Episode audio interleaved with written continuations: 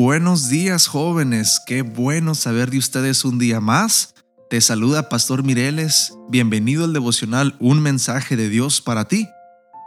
Hoy 24 de marzo tenemos el versículo en Isaías 61.3 que dice, Los llamarán robles victoriosos, plantados por el Señor para mostrar su gloria. Y el título es, Para mostrar su gloria. Durante muchos años se había desempeñado como lugarteniente de uno de los patrones que manejaba la explotación de esmeraldas en Colombia. Un lugarteniente se ocupa de proteger los intereses de sus patrones a sangre y fuego. Pone orden en las socavaciones y debe obedecer a sus jefes sin dilación. Él creció en ese mundo, se hizo hombre en aquellos socavones.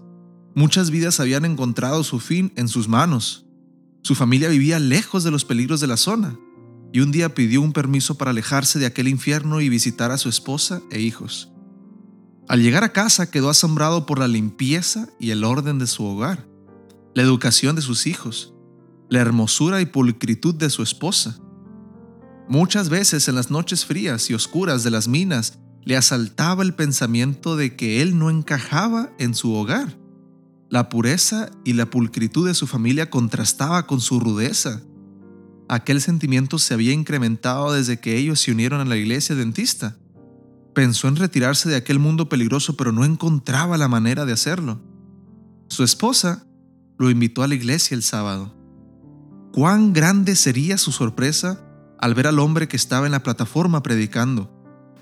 Lo siguió toda la mañana, lo escuchó atentamente y al finalizar lo abordó y le preguntó, ¿Eres tú? Sí, soy yo, pero ahora soy cristiano y siervo a Jesús. Cuando regresaron a la casa, el caballero dijo a su familia, ese hombre que predicó en la iglesia trabajó muchos años en las minas conmigo. Era fuerte y temido en toda la zona. Lo conozco bien.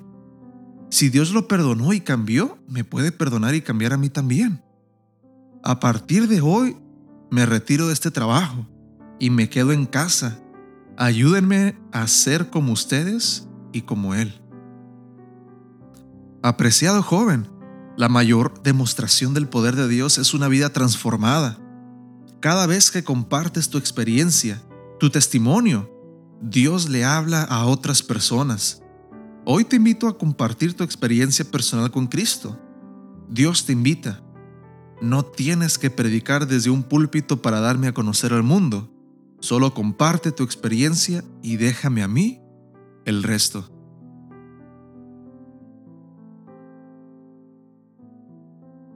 Tu testimonio joven es la manera más poderosa que tienes para evangelizar. Es aquello que nadie puede debatir, nadie puede argumentar. Es tu experiencia empírica, solo tú la has vivido. Así que quiero que esta mañana pienses en esas cosas que han pasado en el pasado y mires cómo Dios te ha conducido, cómo Dios ha obrado ese milagro que tal vez hoy ya hasta habías olvidado. Piénsalo, refrescalo. Y cuando las personas ocupen saber de Jesús, ten tu testimonio listo en pocos minutos para que así seas una persona ah, que esté lista para evangelizar a otros en todo momento no tanto con doctrinas bíblicas, claro que eso es importante, pero puede que eso venga después, sino primordialmente con tu testimonio, para que la gente vea que Dios vive y puede transformar las vidas, y ya lo hizo contigo. Hay un proyecto de la Conferencia de Texas de los Adventistas del séptimo día que se llama Cuenta tu historia, donde nos dan una libreta en la cual podemos escribir nuestro testimonio, luego hacerlo más pequeño y luego más pequeño, para que sí tengamos un testimonio de pocos minutos que podamos contar incluso en las estaciones de gasolina. Así que te invito esta mañana a reflexionar a tu pasado, joven, ver cómo Dios ya te ha guiado y cómo Dios por esa misma razón seguirá siendo tu Salvador en el futuro. No temas que el mundo está en sus manos. Él es soberano y Él controla cada cosa que ocurre. No pierdas la esperanza, mantente firme, sé un evangelista para su causa y que esta mañana sea una renovación en tu corazón predicar más de Jesús a otros.